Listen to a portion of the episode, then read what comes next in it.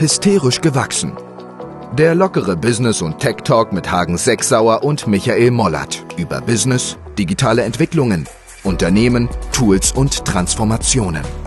Du erfährst, wie neue Technologien, Geschäftsmodelle und Tools unsere Welt verändern, welchen Einfluss diese auf bestehende Geschäftsmodelle haben und wie du dies für dich nutzen kannst.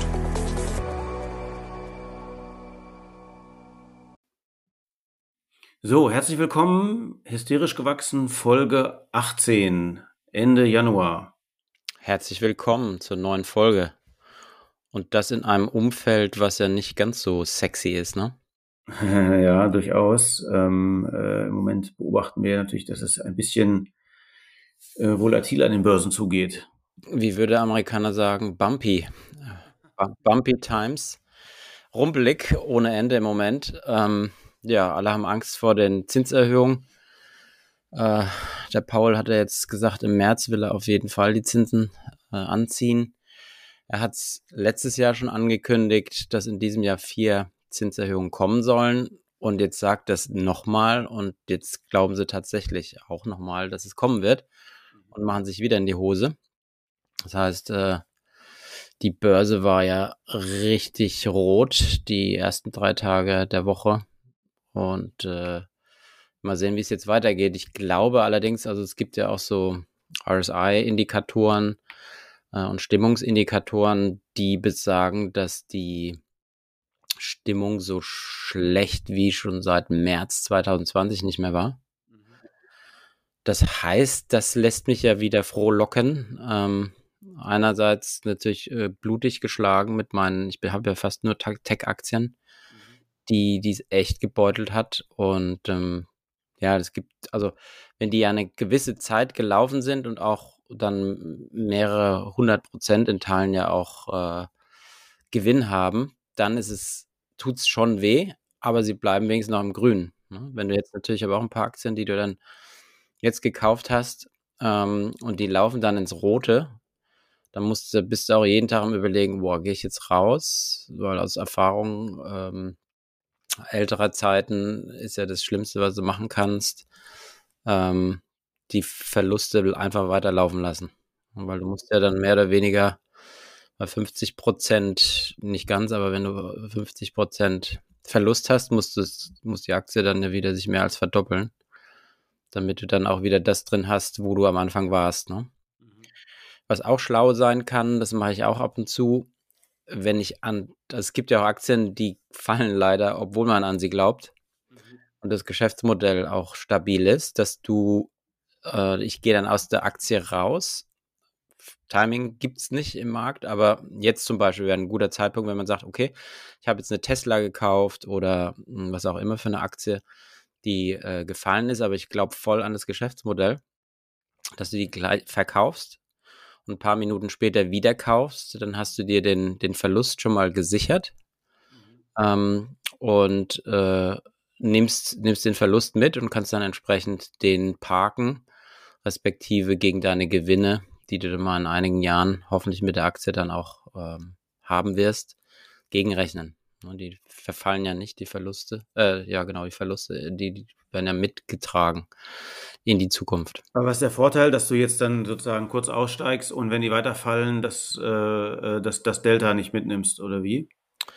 Nee, also wenn du, wenn du voll an die Aktie glaubst, dann hast du ja in der Position, hast du eine, eine Verlustposition. Ähm, also wenn du, wenn die jetzt bei 100 Euro ist und fällt auf 70 Euro mhm. und du glaubst an sie weiterhin und willst sie ohnehin behalten, würdest du ja, wenn du nicht verkaufst, bei 100 ist, nichts in der Hand haben. Du hast aber 30 Euro Verlust schon mitgenommen, obwohl sie dann wieder bei 100 ist. Mhm. Ja, das heißt, dein Gewinn, den du dann machst, die 30 Euro, packst du den Verlust in die Zukunft und, und kannst dann gegenrechnen. Mhm. Okay. Also du hast ja, hast ja keinen ja. Verlust. Ja, hast recht. Also hast natürlich keinen. Jetzt nicht verkaufst, aber die Gefahr ist natürlich, wenn du sie verkaufst, hat man, sagt man, ach komm, ich glaube weiter, also ich, mh, hm, lass mal lieber und dann verpasst du den Einstieg wieder. Ne? Also du musst dich dann auch selbst disziplinieren, die zu verkaufen und gleich wieder zu kaufen. Oder ein Drittel, ähm, weil Timing, wie gesagt, schwierig, dass du sagst, ein Drittel äh, kaufe ich dann wieder von der Summe, die ich äh, durch den Verkauf erhalten habe, ein, zwei, drei Tage, eine Woche später das zweite Drittel und vielleicht nochmal zwei, drei Wochen später das dritte Drittel. Hast du nochmal so einen Cost-Average-Effekt. Das wäre natürlich auch möglich. Aber langfristig, wie gesagt, ich habe ja äh, die Tech-Aktien, wie, wie auch die großen Funks dieser Welt, Facebook, Apple, Netflix und so weiter, ähm, die halte ich jetzt auch weiter. Also, wie gesagt, da so viel mitgemacht äh, in den letzten, ja schon einige Crashs, drei Crashs jetzt mittlerweile. Ähm, und die Frage ist ja auch, selbst wenn du jetzt rausgehst, spekulierst du darauf, günstiger reinzukommen? Oder was machst du dann mit dem Geld? Mhm. Für mich gibt es ja keine Alternative.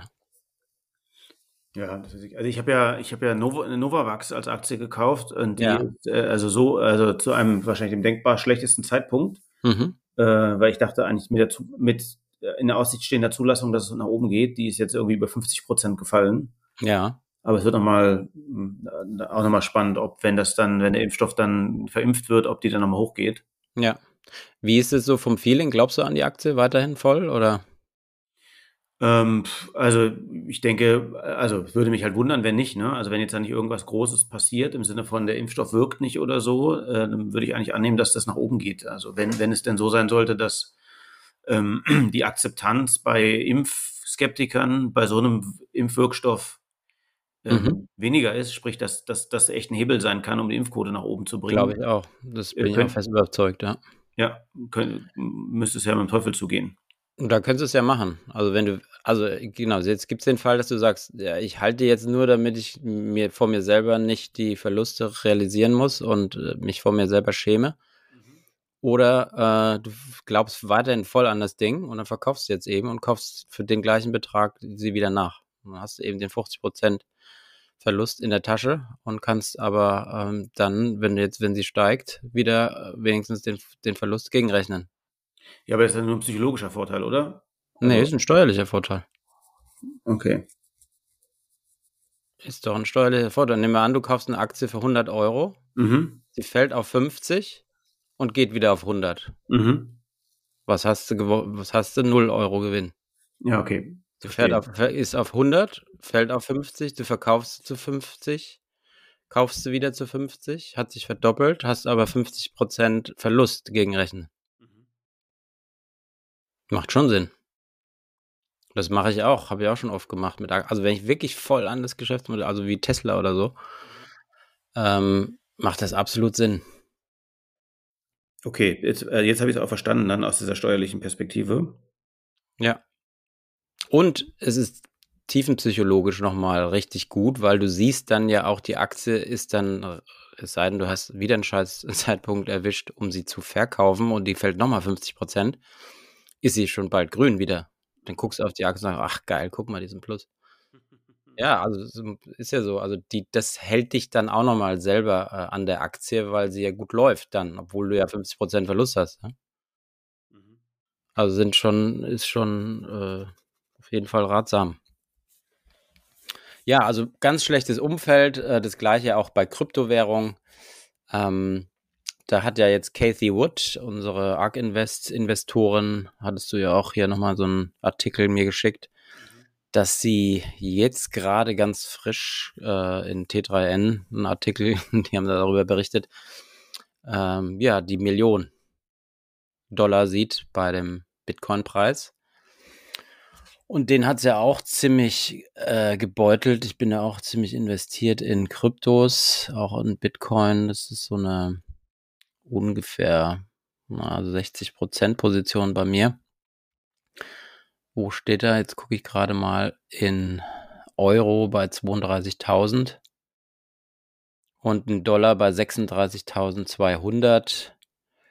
Und ähm, man glaubte ja jetzt, dass, weil es dem Bitcoin, weil er so rar ist, das wäre ein Inflationshedge. Und man sieht doch wieder, was sich bewahrheitet hat, dass der oder die Kryptos selber auch stark mitatmen und korrelieren mit den Aktienkursen. Also viele haben ja gesagt, oh, du musst jetzt in den Bitcoin rein, weil der ist ja begrenzt, gibt nur 21 Millionen Stück ähm, digitale Gold und dadurch äh, hast du einen Inflation Hedge, aber das ist wohl nicht der Fall, weil die, wenn alle Angst kriegen und der Kupferbolzen die Unterhose touchiert, dann ähm, ist es wohl auch im Kryptomarkt so. Das zieht also die Märkte komplett nach unten. Ja, ähm, das ist ähm, äh, spannend. Also Krypto bin ich auch gespannt, wie sich das entwickelt. Wir gucken, also eigentlich müsste es ja einen Impact haben, was sie da sozusagen äh, äh, gesagt und macht ähm, auf den Bitcoin-Kurs. Achso, ja. Was sagt sie denn, äh, warte mal hier, was sagt sie denn genau? Sie sagt, äh, Bitcoin-Kurs steigt auf über eine Million. Analysten von ARK Invest bleiben optimistisch, stehen allerdings den Horizont ihrer Prognose bis 2030 aus, dann aber könnte Bitcoin auf Kurs von 1,36 Millionen US-Dollar gestiegen sein, glauben sie. Ne?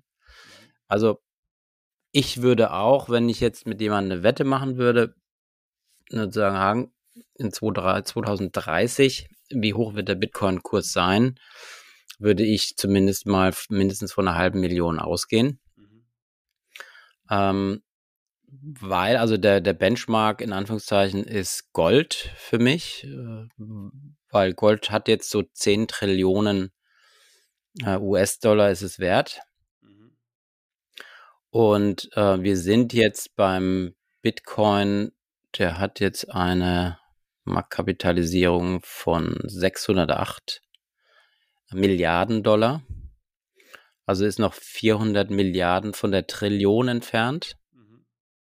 Und ähm, ja, ich sag mal, die junge Generation, die äh, jetzt auch Kryptos versteht und nutzen möchte, steigt ja auch intensiv äh, in Bitcoin ein mit Sparplänen etc. Und ich glaube schon, dass wir, äh, wenn er bei 500.000 ist, habe ich jetzt mal hier im Excel nachgerechnet, dann äh, sind wir bei einer ebenbürtigen 10 äh, Trillionen Bewertung von Gold. Und wenn ich mal, sag mal, die Digitalisierung mir äh, vorstelle und den Netzwerkeffekt, der dahinter hängt, versus Goldinvestitionen, die eben physisch erfolgen, indem ich wirklich Gold ja in, kaufen muss.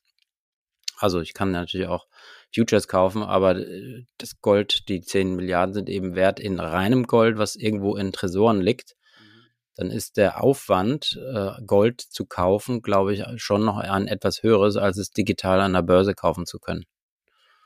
Und auch die, die Bitcoin-Nutzungsquote ähm, liegt bei etwa 250 Millionen Menschen weltweit, die äh, Bitcoins und oder Kryptos nutzen. Und wenn man die Internet äh, Penetrationsrate sich anschaut, Entwicklung und die vergleicht, und daneben legt zu Bitcoin, der Bitcoin-Durchdringung, ähm, dann sind wir jetzt ungefähr im Jahre, was das Internet betrifft, mit dem Bitcoin im Jahre 1998. Mhm. So, das heißt, zehn Jahre weiter sind wir im Jahr 2008. Dann haben wir wahrscheinlich, man geht mit, mit einer jährlichen Verdopplung der Nutzer aus. Also sind wir jetzt bei 250, werden wir im nächsten Jahr bei einer halben Milliarde Ende nächsten Jahres oder Ende diesen Jahres. Mhm. Ähm, und dann sind wir schon wohl Ende 23 bei einer Milliarde Nutzern. Wenn, wenn, also ist fast eins zu eins sogar die, die, die äh, Durchdringungsquote von Bitcoin zu, zu, äh, zur Diffusion. Also das ist, wenn du dir das anguckst, das ist krass. Und diese Entwicklung, die wird, glaube ich, schon dazu führen, dass wir dann mindestens auch in, in 2030 dann bei einer halben Million sein werden. Das wäre jetzt ja nochmal ein schöner Faktor von 12, 13, ne? ungefähr. Ja. Also was ja, vielleicht passt das ja ganz gut dazu, ist, ähm, äh, was jetzt ja gerade nochmal publik geworden ist, dass ähm, äh, Putin äh, überlegt, ob, äh, ob es ein Kryptoverbot geben soll in Russland. Mhm was natürlich irgendwie, sagen wir mal, ja, politisch und auch volkswirtschaftlich irgendwie ganz interessant ist. Ähm, seine Argumentation ist zu hohe Volatilität, zu viel Gefahr, aber natürlich aus einer Sicht eines, äh, äh, ja, eines Politikers, um es mal vorsichtig zu formulieren, der Ambitionen mhm. hat, ähm, da äh, durchzuregieren, ist es natürlich eigentlich total logisch dann zu sagen, okay, äh, äh, ich verbiete das, weil äh, so eine Parallelwährung, auf die ich überhaupt gar keinen Einfluss mehr habe, mhm. ähm, äh, gefährdet ja am Ende vielleicht sogar meine Stabilität im schlimmsten Falle, ähm, ja. beziehungsweise meine Macht. Äh, und äh, was sozusagen ja im Moment da im Raume steht, ist sowohl das, das Handeln mit Bitcoins oder mit, überhaupt mit Kryptowährungen zu verbieten, als auch das Mining innerhalb mhm. von Russland. Ne? Ja. Und es ist ja eigentlich auch nur eine logische Fortsetzung, wenn du dir das andere Gesetz anschaust, dass du, äh, dass die Server, wenn du irgendwas betreibst, in Russland stehen müssen. Ne? Mhm. Also auch der Grund, warum LinkedIn oder ähnliche Plattformen in Russland nicht verfügbar sind, ja. ist es ja eigentlich logisch als äh, Folge. Was Kryptos angeht, ist ja China, glaube ich, auf einem ähnlichen Weg, dass sie sagen, eigentlich wollen sie das ja nicht. Mhm. Ähm, ja, wundert mich so ein bisschen, also wundert mich nicht, ähm, weil China hat ja auch die, die Kryptowährung verbannt und Bitcoin Mining, die sind dann ja die Miner mit ihren Tausenden von Geräten, mit den Nvidia-Chips, die da drin sind, ähm, sind dann ja äh, nach Kasachstan gegangen, auch Nordamerika, also insbesondere Kanada und USA sind viele gegangen. Mhm. Ähm, und dann natürlich auch in die europäischen Länder, wo äh, oder in denen die der Strom recht günstig ist, wo du viel re regenerative Energien hast, Island, zum Beispiel ist natürlich auch super, weil du über äh, Erdwärme etc. da relativ billig dann auch meinen kannst. Ähm, ähm, Salvador haben wir auch schon drüber gesprochen. Mhm. Der Bukele, der Ministerpräsident, hat ja den Bitcoin als offizielles äh, Zahlungsmittel anerkannt. Mhm. Damit hast du, äh, brauchst, bist du nicht mehr so abhängig von dem US-Dollar und kannst dann eben, äh, brauchst dann auch nicht mehr die Devisen, sondern wenn die Leute dann entsprechend mit, mit Bitcoin auch zahlen können, äh, fließt halt viel Bitcoin in die Welt. wenn der jetzt nochmal Wert zur Wertsteigerung führt oder erfahren wird, wovon eben die meisten ausgehen sukzessive, hast du natürlich eine extrem schnelle, schnelle, ähm, ich sag mal, äh, äh, stärkeres Wachstum für die, äh, für die Bevölkerung, äh, was, was Geld, Vermögen betrifft. Und äh, der Bukele war jetzt auch äh, bei unserem lieben Freund Erdogan in der Türkei, hat ihn besucht. Und warum? Viele spekulieren, dass bei einer 32-prozentigen Inflation, die die Lira, die türkische, gerade erfährt, 32 Prozent, heißt, nach drei Jahren ist dein Geld nichts mehr wert. Mhm. Ähm, es dazu führen wird oder könnte, dass äh, auch ein Erdogan sagt, okay, wir werden den Bitcoin auch als offizielle Zahlungswährung äh, einführen. Damit entkoppelst du dich von der Lira und äh, hast eine, eine gewisse Wertstabilität. Und das, glaube ich, kann schon der goldene Weg sein für das ein oder andere Land. Tonga, ich weiß nicht, Tonga hat sich ja auch gerade ähm, leider Gottes bemerkbar gemacht durch den Vulkanausbruch. Mhm. Weil du das mitbekommen hast, da ist ja ein Vulkan ausgebrochen und da gab es auch eine große Tsunamiwelle, die dann andere Länder betroffen hatten durch, diesen, durch dieses Erdbeben. Tonga ein ganz kleines äh, Land, ich glaube, die haben nur eine halbe Milliarde ähm, Wertschöpfung im Jahr. Mhm. Aber auch die wollen jetzt äh, Bitcoin als offizielle äh, Währung anerkennen. Ja, spannend. Ähm, also es ist ja wahrscheinlich relativ vielschichtig, ne? Also was ja auch jetzt äh, ne, ne, sozusagen durchaus ne, diese Option ist, sich zu sagen, okay, von den Leitwährungen ein Stück weit zu entkoppeln, ist ja ist ja durchaus nachvollziehbar, ne? Zu sagen, mhm. also, aus der Abhängigkeit rauszugehen. Ja. Ähm, oder eben äh, sozusagen aus dieser Inflationsschraube, weil das natürlich politisch, als wenn, also wenn ich mir vorstelle, ich wäre jetzt Staatschef, ist das ja, mhm. Äh, ist das ja wahrscheinlich das größte, also der größtmögliche äh, äh, sozusagen Pulverfass, ne? also mit so einer hohen Inflation, dass mir da mein Staat um die Ohren fliegt, also beziehungsweise meine Bevölkerung, ist ja nicht ganz unwahrscheinlich. Ja, und überleg mal, also du, du, hast ja gar keine Chance, irgendwelche Industrie anzuziehen. Ne? Also dein, dein Land ächzt und krächzt, äh, die Bevölkerung ärgert sich, ähm, hat ohnehin jetzt nicht, ist nicht das vermögendste Land ja, ähm, pro Kopf, wenn du dir die Türkei anguckst. Mhm. Und dann verliert dein Geld auch noch einen Schweinewert. Also es könnte schon den gordischen Knoten zu, äh, durchschlagen, ja, indem du sagst, komm, wir, wir nehmen jetzt auch äh, Bitcoins, nehmen wir an. Und in El Salvador ist es so, dass jeder Einzelkaufmann da auch ein Wallet bekommen hat, ja, also ein USB-Stick, mhm. ähm, äh, in dem man sich gegenseitig dann die Bitcoins zuschustern kann für den Käufer und den Verkäufer und das relativ schnell die Infrastruktur versucht hat, ähm, damit auszustatten. Gibt auch viele negative Berichte, dass es nicht geklappt hat und, und so weiter, aber das ist halt ein technisches Thema. Ähm, vor dem Hintergrund könnte Bitcoin dann schon, wenn jetzt immer mehr Länder, auch, auch äh, Kasachstan überlegt das, also immer mehr Länder fangen jetzt an, darüber nachzudenken, auch diese Abhängigkeit von diesem US-Dollar und damit ja auch von der US-Regierung und damit auch von der US-Notenbank abhängig zu sein. Das ja, könnte schon. Also das gilt natürlich gerade für, für, die, für diese kleineren oder schwächeren Staaten, ähm, dass das super interessant sein kann. Ne? Also mhm. wäre dann nochmal äh, sicherlich interessant, wie dann tatsächlich der, also ist, wird es dann möglich sein, äh, in Istanbul einen Döner zu kaufen und den mit Bitcoins zu bezahlen? Ne? Genau, so, geht also ja heute auch schon in Teilen. Ja, ja, ja also, geht schon, genau, aber der, trotzdem also, muss es ja vom Prozess her dann so sein, dass es irgendwie. Genau, dass du es offiziell anerkennst und dann nicht nur anerkennst, sondern verpflichtest. Ne? Also, das ist ja der Unterschied. Zahlen kann ich ja heute schon äh, in Teilen für die Einzelkaufmänner äh, und, und äh, LEH, den es da gibt. Wenn die es machen wollen, da steht Erdogan aber auch kritisch dem gegenüber, bisher zumindest, oder hat er gesagt, also wir wollen jetzt hier nicht groß Bitcoin einführen. Aber ähm, wenn du sagst, wir alle verpflichten uns, alle die Banken als auch äh, der Einzelhandel und alle, alle Geldströme auch parallel neben der Lira, der türkischen, in Bitcoin zu ermöglichen, dann wird es ist auf einmal was ist das was was ganz anderes, ja? Also die Kaufkraft, äh, also, du kannst auf einmal, ja, du hast einen Inflationshedge dadurch.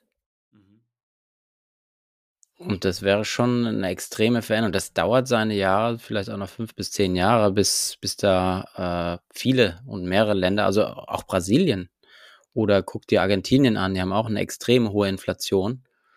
Und gerade äh, Michael Saylor, der der erste war, der Bitcoin auf seine, auf, aufs Balance Sheet genommen hat, also auf seine Bilanz äh, der hat ja schon letztes Jahr angefangen und hat damit äh, den Stein ins Rollen gebracht, dass auch Unternehmen in Bitcoin investieren.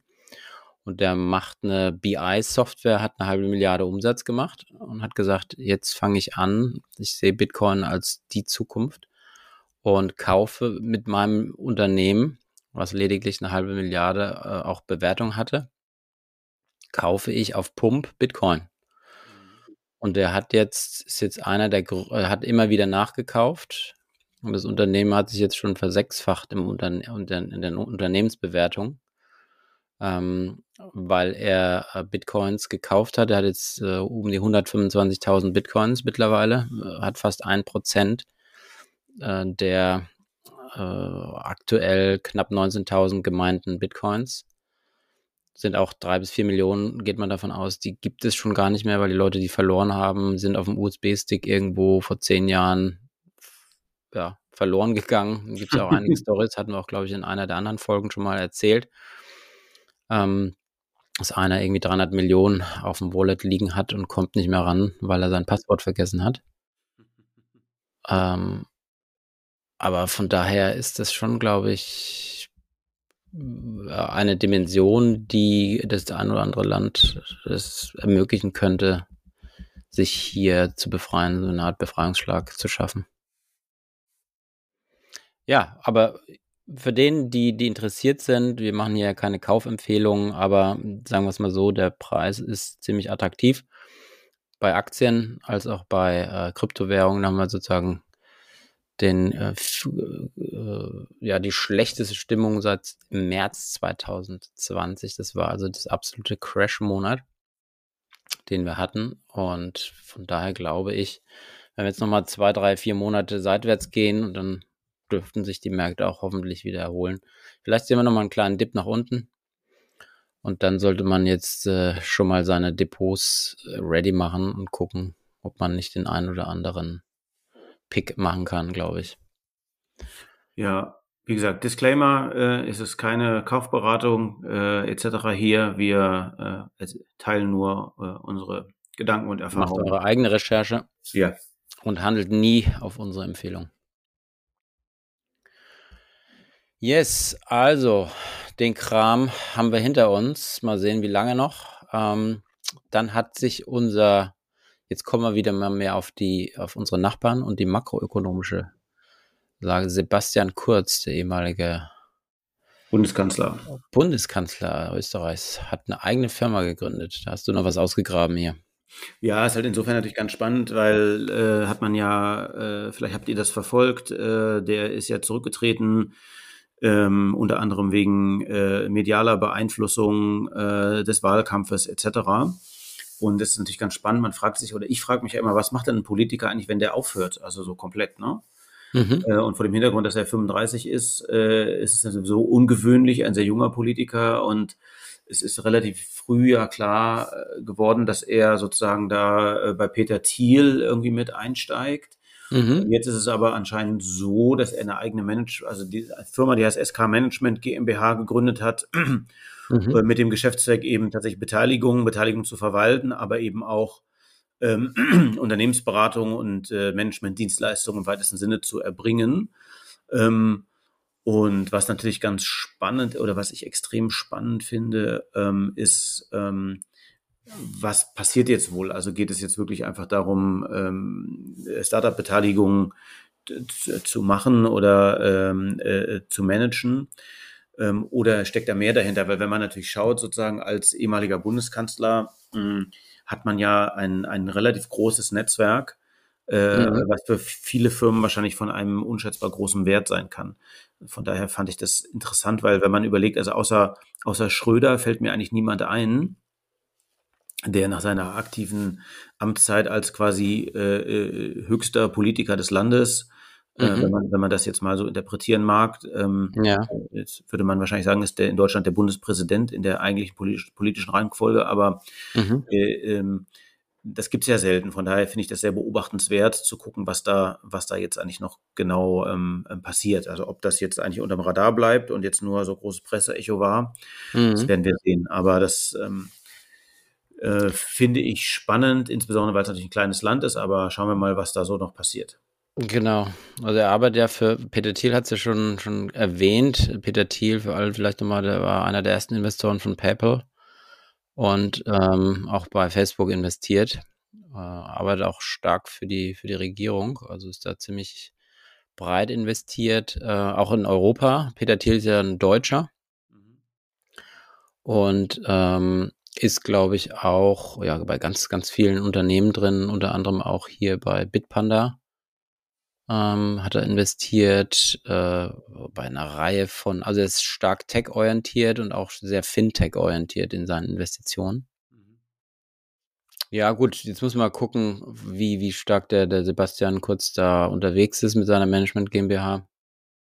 Ob das wirklich nicht so ein, ja, so ein bisschen ähm, ein paar bisschen äh, das ein oder andere Investment tätigen. Ja, vielleicht ist er auch ein Go-To-Guy für, für Peter Thiel, um sozusagen die Startups und die äh, Szene ein bisschen ähm, ein paar Netzwerkkontakte darüber zu bekommen und damit Standing ähm, für, für ein Invest der Unternehmen reinzubekommen. Vielleicht wird er auch Aufsichtsrat von dem einen oder anderen Startup oder Beirat, was man sich ja gut vorstellen könnte ähm, der Sebastian Kurz. Und äh, ja, wen haben wir da noch hier gehabt mit in ähnlicher Position? Wie hieß noch unser Politiker, der seinen Doktor gefälscht hat und dann ähm, der aus Bayern. Ja. Äh, unser ja. ehemaliger Verteidigungsminister. Äh, genau. Ähm, ähm, ähm, ähm noch frühe Stunde. Zu äh, Gutenberg. Genau. Karl Theodor zu Gutenberg. Von und zu, ja, genau. genau. Ja, hast du recht. Der hatte dann ja auch so eine ähnliche Karriere, ist dann in den USA gegangen, ähm, war dann einige Jahre auch in, in, der Beratung, auch von Startups in Teilen unterwegs. Ja, ähm, aber ähm, ist beobachtenswert. Mal gucken, was da passiert. Vielleicht passiert auch nichts. Das wird sich, äh, wird sich ja zeigen, ne? ja. Ähm, was da ist. Ähm, Ja, lass uns zum nächsten Thema gehen. Äh, Tesla 2021 Rekordgewinn. Das hatten wir schon mal angedeutet, äh, und zwar letztes Quartal, aber es scheint sich ja auf das ganze Jahr 21 zu beziehen. 5,5 Milliarden äh, Dollar Rekordgewinn. Trotz, Das ist schon Wahnsinn. ja, das ist ja das Geile, trotz der globalen Chipkrise und trotz aller Supply-Issues, trotzdem äh, ähm, Rekordgewinn, ne? Wahnsinn. 665 Prozent mehr als im Vorjahr. Und der Erlöse klettert um 71 Prozent auf 53,8 Milliarden im Quartal. Sind ja dann schon mal 200 Milliarden, wenn du es hochrechnest. Also Mhm. Respekt, was die da hinbekommen haben. Ähm, Wahnsinn.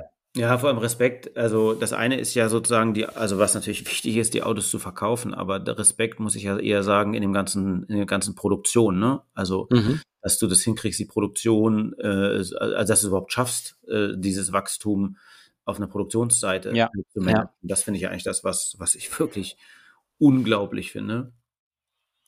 Ähm, und Ja. im Geschäftsbericht steht ja Jahr des Durchbruchs ne, äh, für Mhm. Tesla. Ähm, ich meine, damit hätte ja nie jemand gerechnet, dass die, dass die mal irgendwann an die Grenze kommen zu einer Million produzierten Autos. Ja, genau. Haben 936.000 Fahrzeuge in 2021 äh, ausgeliefert. 87 Prozent plus.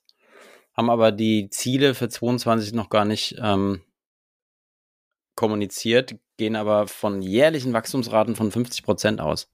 Hm, krass. Wenn du das überlegst, bei, und das schon bei einer Million äh, Fahrzeuge, ne? also dann bist du ja schon bei 1,5 und so weiter. Ja, Das aber ist es spannend ist, wenn du, wenn du das, wenn du sozusagen jetzt nochmal auf das Portfolio schaust, also mit, mit äh, einer Handvoll Modellen. Ja, und Also das- Modellverschiebung, ne? Ja. Also da haben, die haben ja gesagt, der Cybertruck soll jetzt erst 2023 kommen. Mhm. Dann hatten sie auch eine Verschiebung im, in der, natürlich, Deutschland schafft es wieder, äh, auch das, das Grünheidewerk ähm, zu verschieben zeitlich. Ja, hängt- voll vom Zeitplan hinterher.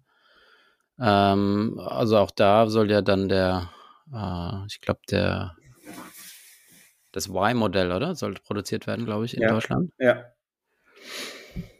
Ja, aber Wahnsinn. Und die sind profitabel, ja. Ja, das ist ja das Krasse. Das hätte ja nie, also ich hätte das ja auch fast nicht geglaubt, muss ich ja sagen. Ne? Also das ist ja das, Mhm. ähm, das extrem Spannende. Ähm, und ich habe jetzt selber, hatten wir ja in der letzten, vorletzten Folge, ich habe jetzt ja eine ID3 von VW. Mhm. Ähm, und das ist schon auch, schon auch interessant. Ich meine, das ist echt ein ganz cooles Auto so vom Fahren. Das ist echt, äh, echt super. Aber das ist natürlich noch, also mal vorsichtig gesprochen, äh, äh, sehr, sehr weit weg von dem, was, was, äh, was, was äh, Tesla da äh, äh, angeht. Ne? Also ja, die sind da auf dem Weg, aber das ist, ähm, also ich finde das Kon Konzert, gut, ich habe noch, bin jetzt Tesla, also noch nie, ich habe noch nie einen Tesla jetzt über längere Zeit gehabt, das wäre nochmal interessant, aber Mhm. allein das Bedienkonzept bei VW ist natürlich schon, es gibt natürlich dann schon wieder Tasten, ne? Also so, Mhm. also auch wenn die, wenn das elektrische Tasten sind, ähm, das ist interessant. Wobei der ID3, ich äh, bin ganz positiv überrascht, äh, was, also, so- was ein wichtiger Faktor ist, die, die kalkulierte Reichweite, die hält halt auch tatsächlich. Ähm, äh, also da, das war meine große jetzt? Was hast du für ein, du kannst ja verschiedene Batterieversionen haben, ne? Was hast du für eine Ja, Batterieversion? das, das, das weiß ich gar nicht, wie groß die ist, aber ich habe jetzt 300 Kilometer Reichweite ungefähr, also so, also Ja. echte, echte Reichweite, nicht, nicht. Mhm. Ich glaube, das, das nennt sich, ich habe das Pro-Modell. Mhm. Was aber interessant ist, sozusagen psychologisch, ich hatte jetzt das erstmalig die Situation, dass ich äh, irgendwo hinfahren musste und sozusagen die rechnerische Restreichweite nur noch so 30 Kilometer waren. Äh, und Okay. das, das fühlt sich schon ziemlich beschissen an. Also ähm, Mhm. ich war, ich insbesondere war ich, war ich bei Ikea, äh, da gibt es Ladesäulen umsonst und Mhm. die hatte ich auch genutzt, aber die war dann defekt. Scheiße. Und Das die haben nur einen, oder was? Ja, die, ja, die hatten, hatten zwei die andere war besetzt. Also ich habe es ja gar nicht gemerkt, dass es defekt ist. Ich hatte das reingesteckt und bin weg und dann habe ich über die App eine Nachricht bekommen, dass der Ladevorgang irgendwie nicht funktioniert. Mhm. Ähm, und das ist interessant. Dann bin ich da schon äh, also sehr bewusst, und das ist echt anders beim Autofahren, weil ich war, musste zu einem Termin und äh, Ähm, bin dann aber echt äh, so ganz bewusst in der Geschwindigkeit gefahren, äh, äh, um da auch wirklich noch anzukommen. Ne? Mhm. Das, ist, das ist echt interessant, wobei ich das gar nicht an sich jetzt erstmal gar nicht so schlecht finde, dass man da nicht, nicht trotzdem, äh, wie, wie ich das zumindest sonst immer mache, dann Vollgas, Hektik, Stress. Weil am Ende ist wahrscheinlich die Differenz, die man da rausholt, sind es nur ein paar Minuten. Mhm. Äh, dafür äh, fand ich das eigentlich wiederum ganz interessant. Ja, auf der einen Seite dieses, oh Gott, Hauptsache ich komme, ho hoffentlich komme ich an, und auf der anderen Seite aber dieses sehr, ja, sehr, sehr defensive Autofahren. Das fand ich eigentlich nicht so schlecht. Ja. Aber am Ende bin ich hier zu Hause angekommen mit, ich glaube, sieben Kilometer Rest Restreichweite. Ach also das, Scheiße. Das war dann schon, also nachdem, nachdem ich bei, bei dem Termin war, das hatte geklappt, aber ich musste ja noch nach Hause fahren. Mhm. Also am Ende alles funktioniert, aber das ist schon ein ziemlich komisches Gefühl. Ja, was machst du dann vor allem? Stell dir mal vor, ja. du bleibst jetzt irgendwo stehen, du ja, kannst ja keinen Benzinkanister holen. nee, du kannst wahrscheinlich einen ADAC rufen und der lädt dich dann da, entweder schleppt, schleppt er dich dann irgendwo ja. hin zu, zu einer Ladesäule. Das ist jetzt auch immer ein als interessanter Aspekt. Wird die Abschlussquote von ADAC-Abschlüssen äh, bei Elektroautos höher sein im Schnitt als bei Verbrennern? Mhm. Also glaubst du, den Aspekt, äh, der, der spielt eine extreme Rolle, dieses Scheiße, wenn ich jetzt ja wirklich keinen Strom mehr habe und liegen bleibe in der Batterie mit der leeren Batterie, dann wird es ja richtig schwierig. Ja, das ist interessant. Ich hätte es gerade andersrum gesehen, so nach dem Motto, ich brauche den ADAC eigentlich nicht mehr, weil ich äh, viel weniger Komplexität in dem Auto habe, was schiefgehen kann, also wo ich liegen bleiben kann. Äh, du kommst ja, okay, das spielt dagegen, ne? Aber jetzt so dieser Aspekt, äh, oh, jetzt bleib stehen, kein Kanister holbar, weil sonst kannst du ja noch irgendwo hinrennen. So in einer Tankstelle ist ja irgendwo immer noch mal, ne? Ja, wenn du hintremmst oder so. Interessant. Also interessant wäre die Frage. Wie machen die das? Ob der ADAC Battery Packs wahrscheinlich dabei, oder? ADAC muss ja auch neu ausstatten für die Dinge. Ja, das meine ich gerade, ob die sich tatsächlich Gedanken darüber machen, jetzt gar nicht, wie sie, wie sie ihre, äh, ihre Flotte da ausstatten, sondern eher fürs Geschäftsmodell. Welchen Impact hat Elektromobilität eigentlich auf das ADAC-Geschäftsmodell, ne? Ja, also Genau, also sind, jetzt müssen wir fragen, sind die Elektroautos weniger anfällig, was ähm, ja, sein betrifft? Also keine Ahnung, ist die Elektronik, also ich glaube, Verbrennermotoren haben schon nochmal ein höheres Potenzial kaputt zu gehen, weil du hast ja tausend Bits and Pieces in dem Ding drin. Ne? Also es sind ja ganz viele Zahnräder, die miteinander ineinander führen und, und miteinander arbeiten so ein Elektromotor gibt's ja, ist ja digital, entweder läuft oder ist kaputt. Mhm. Äh, da gibt's ja nicht viele, viele Komponenten, äh, nicht so viele wie, wie beim Verbrenner. Das heißt, ich glaube in Summe auch, das hatten wir auch schon mal, glaube ich, besprochen, dass Autohäuser sich äh, warm anziehen müssen. Dass also dieses klassische äh, Inspektion hier und dort ähm, wird viel weniger sein. Die Serviceintervalle werden länger werden die Autos halten ja länger. Also wenn du dir anguckst, dass, dass ein Tesla etwa äh, die Bremsscheiben erneuern muss nach einer Viertelmillion Kilometern. Mhm. Durch die Rekuperation, ne? du gibst, gehst ja einfach vom Gas runter und der bremst ja automatisch schon mal viel stärker mit. Äh, das heißt, in Summe, glaube ich, wird es weniger zu, zu, reparierende Themen sein und wenn, dann eher Module oder so austauschen mhm. und nicht jetzt runterlegen, was aufschrauben äh, Öl ablassen äh, oder, keine Ahnung, äh, das eine oder andere, die ja, Batterie austauschen kannst du auch nicht mehr. Äh, also es gibt weniger Angriffsfläche, das heißt, so ein, vielleicht wird sich so ein ADAC auch viel stärker hinentwickeln müssen zu einem Abschlepper zur nächsten Werkstatt. Ja, das glaube ich auf alle Fälle. Also ich, ich denke, dass äh, das ganze After-Sales-Geschäftsmodell eigentlich äh, zusammenbrechen wird. Mhm. Also zumindest perspektivisch. Weil äh, genau was, also die, was du ja sagst, hier sollen wir einen Ölwechsel machen, also alles, was du sozusagen fast als Recurring Revenue, wenn man das mal so betrachten will, ja. äh, äh, machen kannst, äh, fällt da ja weg. Ähm, ja. Äh, von daher glaube ich, also glaube ich auch, dass das extrem äh, spannend nochmal wird in dem, äh, in dem Umfeld. Man, also man könnte ja sogar so weit gehen zu sagen, es wäre ja theoretisch zumindest denkbar, es gibt dann gar keine markengebundenen äh, äh Werkstätten, ich weiß gar nicht, wie man das nennt, oder Service Das ist eine gute Frage, ja, das, das stimmt. Das, das ist ein guter Punkt. Also das man kann ich mir auch gut vorstellen. Also nehmen wir an, du würdest jetzt einen, einen, einen großen Autobetrieb äh, vererbt bekommen, ja, keine Ahnung, mit 20 äh, verschiedenen Marken und äh, Händlerstationen. Was würdest du da machen? Ja, das ist eine sehr gute Frage. Würdest du es entgegennehmen? Also würdest du den Laden versuchen, weiter am Leben zu halten? Also nach dem Motto, äh, bis 2030, 35 wird es noch Verbrennermotoren geben und wir werden sukzessive unsere Teams verkleinern in der Werkstatt etc. Versuchen mehr Autos zu verkaufen, äh, beziehungsweise ja, den, den Verkauf zu professionalisieren. Den Werkstattanteil, der wird ja gen Null gehen, schätze ich mal irgendwann. Und vielleicht wird es dazu führen, dass, wie du sagtest, wir werden natürlich immer noch Werkstätten haben und Autohändler, aber es wird eine größere, also es gibt, wird weniger wahrscheinlich geben. Es wird sich mehr Umsatz auf weniger Autohändler verteilen und immer mehr ähm, Elektroanbieter die aus dem Boden sprießen und dann der eine oder andere auch überleben wird und eine etablierte Marke aufbauen wird, der wird wahrscheinlich auch wie Tesla ähm, Direktvermarktungsmodell haben, dass sie gar nicht mehr dem Händler profitieren lassen davon.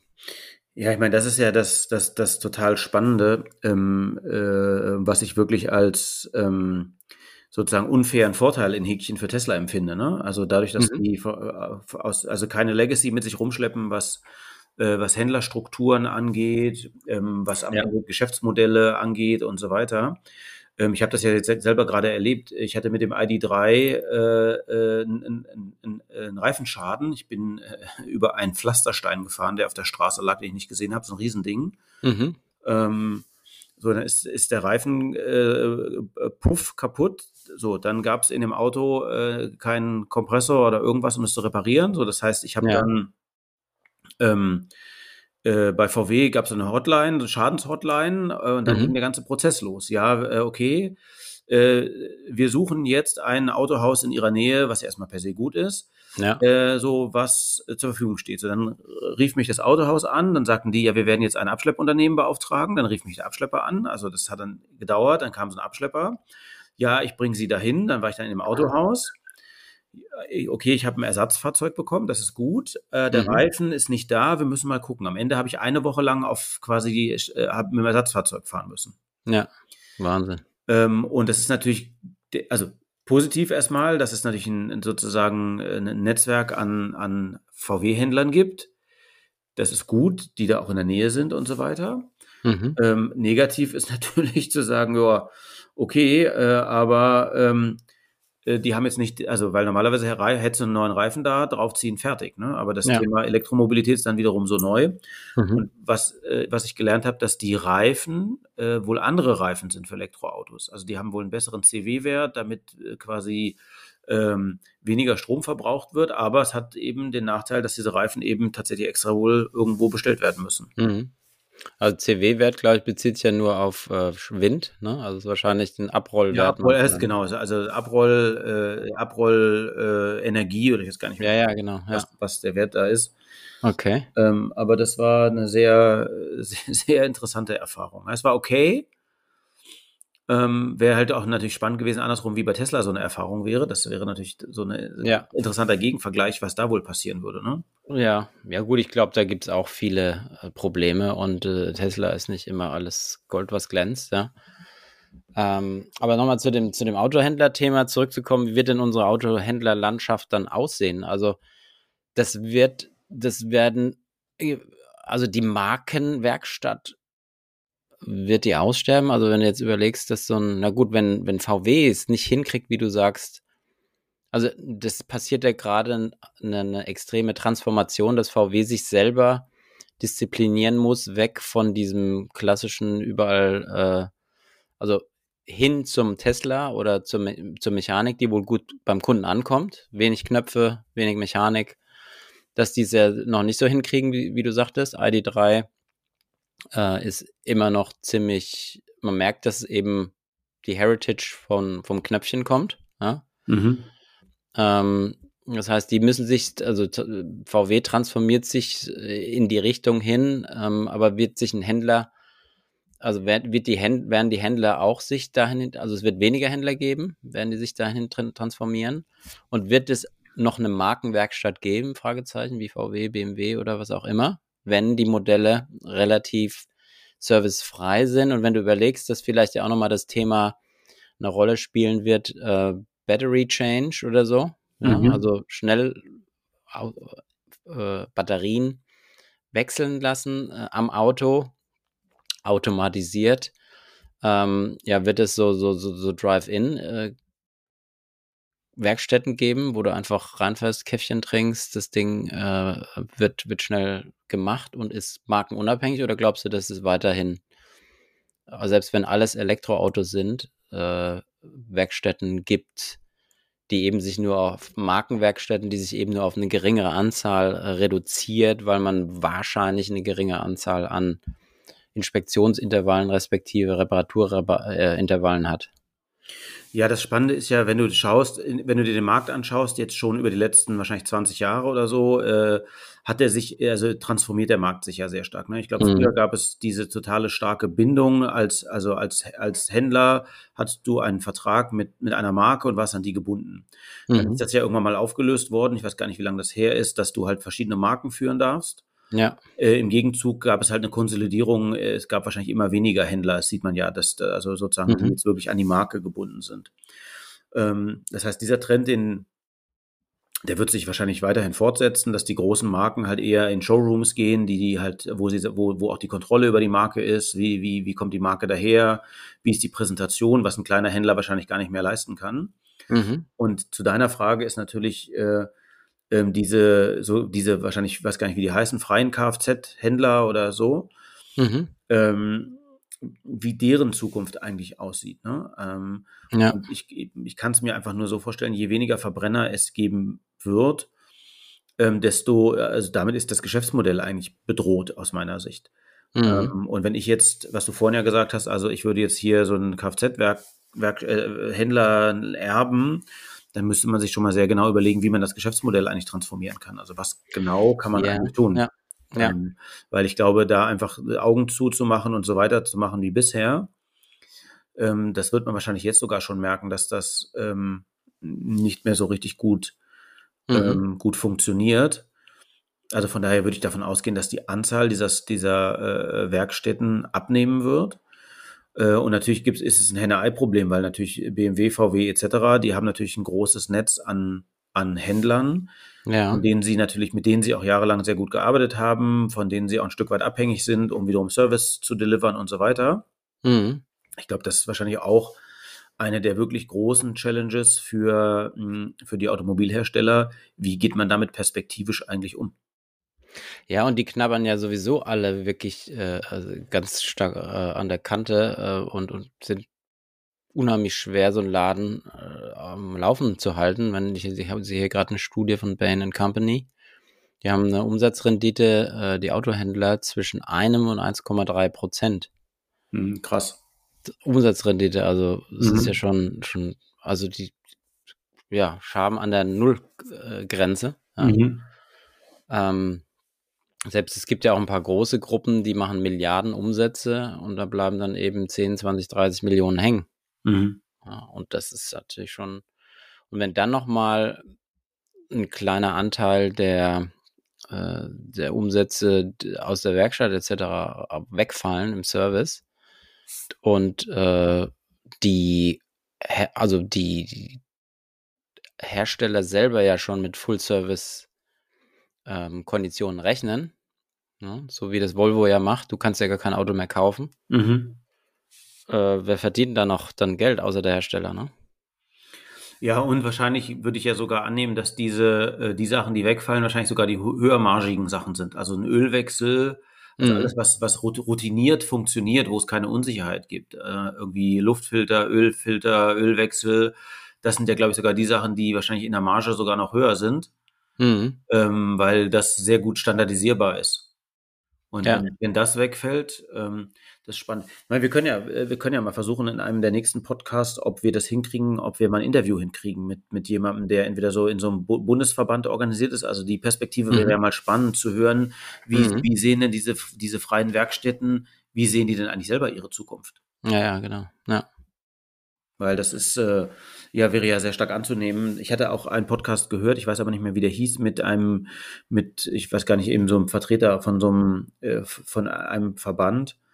Mhm. Ähm, ist aber schon zwei Jahre her oder so. Aber das wäre ja nochmal spannend, wie sich das Thema Elektromobilität eigentlich für die darstellt, weil ich glaube schon, dass, ich weiß gar nicht, wie viele Menschen da beschäftigt sind, aber auch das wird ja ein erheblicher Faktor sein. Also das packt man ja mal alles äh, gerne unter, unter ähm, äh, Automobilbranche.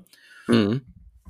Aber ich würde schon annehmen, dass sozusagen in dem ganzen äh, Händler, Werkstattthema sicherlich auch da äh, eine sechsstellige Anzahl an Leuten beschäftigt ist bundesweit. Ja, Absolut. Äh, was wir jetzt nochmal zum Schluss haben wir so ein bisschen einschlafen lassen, so die, die Frage oder die Frage der Folge oder die äh, bin ich ja jetzt immer an der Reihe. Du hast ja noch mich noch nicht immer gechallenged, ja. Ähm, aber ich wollte dich mal fragen, ob du weißt, was ein Frugalist ist. ein Frugalist. Äh, äh, ein, ein Froschliebhaber. das war eine bad. kreative Antwort. Nein, ich weiß es nicht. Ähm, Frugalismus ist jetzt so, so eine, was heißt neue Entwicklung, aber es ist äh, eine Entwicklung, äh, relativ früh finanziell unabhängig sein zu wollen. Okay. Und ähm, das ja, ist eng im Zusammenhang mit Aktiensparen verbunden.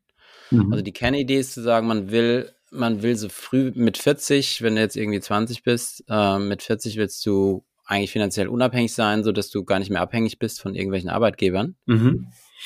Und dass du dann ähm, entsprechend viel Geld an die Seite legst. Du versuchst deinen Lebensstandard nicht zu erhöhen. Also das Schöne ist ja, wenn du Student bist, hast du noch keine Ansprüche und je mehr Geld man verdient und dann Familie hat und sich irgendwas leisten will, desto mehr gibst du ja auch aus überproportional mhm. oder proportional, sagen wir es mal so, mit, mit dem Steigerung des Einkommens. Und die Idee ist eben, diese Bescheidenheit durchzuziehen, äh, 20 Jahre lang. Ähm, reduzierter zu leben, viel Geld auf die Kante zu legen und in Aktien und so weiter reinzupacken, um dann ähm, finanziell unabhängig zu sein. Mhm.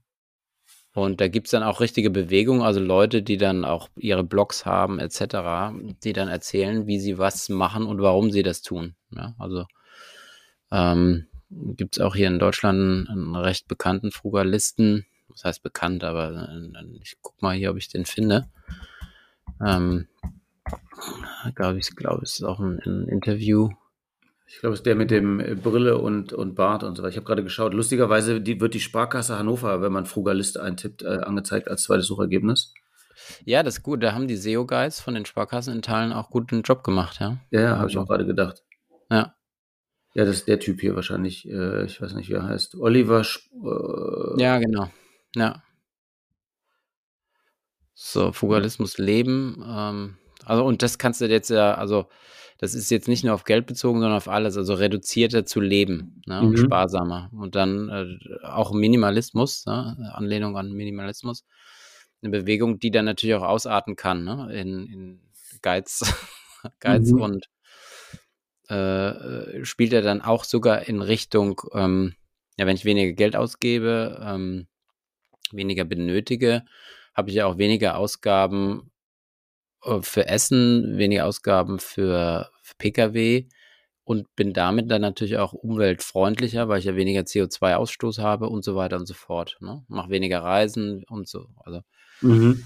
ähm, ganz interessante Entwicklung, finde ich, äh, ja, die dann wirklich so, so, fast sektenartig in Teilen ausarten können, wenn du das äh, extrem, natürlich wie immer alles, extrem verfolgst. Ne?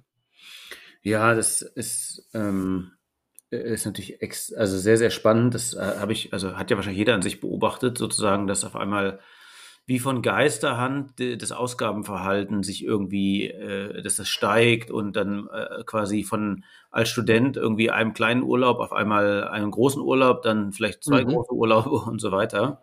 Drei und vier, genau. Ähm, das ist äh, eine sehr interessante Bewegung. Ähm, ich habe, es gibt so einen, äh, einen Podcast, Miss Money Penny, äh, die sich damit mhm. beschäftigt, Finanzanlage für Frauen, was ich mhm. auch ganz spannend finde. Die hat verfolgt. Hörst du immer, ne? Bitte? Hörst du immer als vermeintliche Frau, oder? Ja, ja, aber ich habe nee, ich hab eine Zeit lang gehört, weil ich das echt, echt, äh, echt gut fand. Ja, was, was äh, unterscheidet den, also was ist für Frauen ist es jetzt nur eine reine Zielgruppe, Gruppenangabe und, und speziell, also Fokussierung auf eine vermeintliche äh, Nische, weil eben Frau oder auch nicht Nische, aber eine, eine Zielgruppenspezifizierung oder äh, warum sagt man, brauche ich jetzt so einen so einen äh, Podcast, der Frauen mehr aufklärt oder was ist die Grundannahme? Sind Frauen weniger ähm, weniger äh, geldorientiert oder haben weniger tiefen Expertise im Umgang mit Geld oder wie, was, was ist sozusagen das Setting des, des Podcasts? Also das kann ich auch nur sozusagen von den paar Malen, was ich das gehört habe, äh, sozusagen spekulieren. Ich glaube, es geht tatsächlich um die Zielgruppe und es geht auch darum, dass sozusagen ähm, es wahrscheinlich leider immer noch so ist, dass, dass sozusagen viele Frauen sich damit gar nicht auseinandersetzen mit dem Thema. Mhm. Äh, und die, äh, die ähm, muss man gucken, wie die heißt, die, die Frau, die das sozusagen äh, ähm, ja macht, selber sozusagen mhm. diesen Weg durch, durchlitten hat, also aus, aus einem aus einer, aus einer Negativerfahrung äh, im Sinne von, äh, da gab es einen Berater, ich weiß, ich weiß nicht, ob es ein MLP-Berater, was auch immer, der halt irgendwas mhm. beraten hat, was aber am Ende totaler ähm, Bullshit ja, war. Totaler mhm. Bullshit war.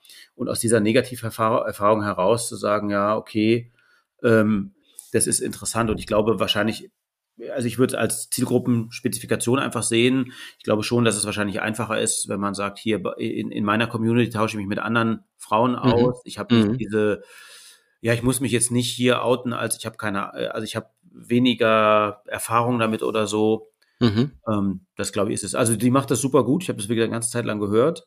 Ja. Ähm, und finde das natürlich auch äh, sozusagen vom Purpose her super, ähnlich wie Trade Republic zu sagen, ja, wir, wir bringen das Thema ähm, quasi private Altersvorsorge äh, in die breite Öffentlichkeit und in die breite Bevölkerung. Ne? Mhm. Ja, finde ich gut. Das, das ist, auch ja, super wichtig, gerade bei uns hier in Deutschland, absolut. wo wir das nicht haben. Ja. ja. ähm, und ähm, ja, und ich glaube, was, also gibt es wahrscheinlich relativ vielschichtig. Ich glaube, es geht auch darum, dass es halt, es gibt ja auch neben dem Payment, äh, Gender Payment Gap, gibt es ja auch diesen Gender Pension Gap. Also auch da mhm. ist so, dass Frauen weniger Rente haben. Ich glaube, das ist sozusagen aus vielen Faktoren sozusagen motiviert, ne? Mhm. Ähm, ja, ähm, macht absolut Sinn, ne? Ja, also ohnehin, ohnehin sparen. Hast du eigentlich deinen Sparplan, Kryptosparplan hier äh, bei Bitpanda abgeschlossen? Ja, habe ich. Hat's, okay, mhm. cool. Ja, dann machst du jetzt gutes Cost Averaging. Jetzt gehst du da schön günstig rein in die, in die Kryptos. Ähm, Mache ich auch. Ich habe ja auch mal einen Sparplan und äh, bin jetzt happy. Also in Phasen, die sehr, also einen Sparplan macht man ja, um es viele, viele Jahrzehnte eigentlich machen zu sollen. Aber ich habe gesagt, ich mache das insbesondere, weil du kommst halt nicht immer dazu, mal wieder jetzt zu kaufen und dann immer zu gucken, was hast du jetzt gerade, sondern ich lasse es einfach so mitlaufen bin jetzt gerade froh, dass in diesen schlechten Zeiten äh, ein gutes, mein, meine Einkaufspreise sozusagen gut ähm, nach unten gezogen werden im Schnitt. Ja, ja, ja also äh, unbedingt. Das äh, ähm, bin ich auch gespannt. Mal gucken, wie sich das, wie sich das entwickelt sozusagen. Ich habe da ja irgendwie als erste Mal irgendwie ein bisschen Geld reingetan. Mal gucken, aber wie sich das mit dem Sparplan entwickelt, bin ich auch sehr gespannt. Ja. Sehr gut. Ich würde sagen, für diese, wir sind jetzt fast bei einer Stunde. Ja, für diese Haben einen guten, guten Rundumschlag gemacht, ähm, vom, von Börsenthemen über, wie wird sich der zukünftige Autohändlermarkt und Elektroautomarkt entwickeln.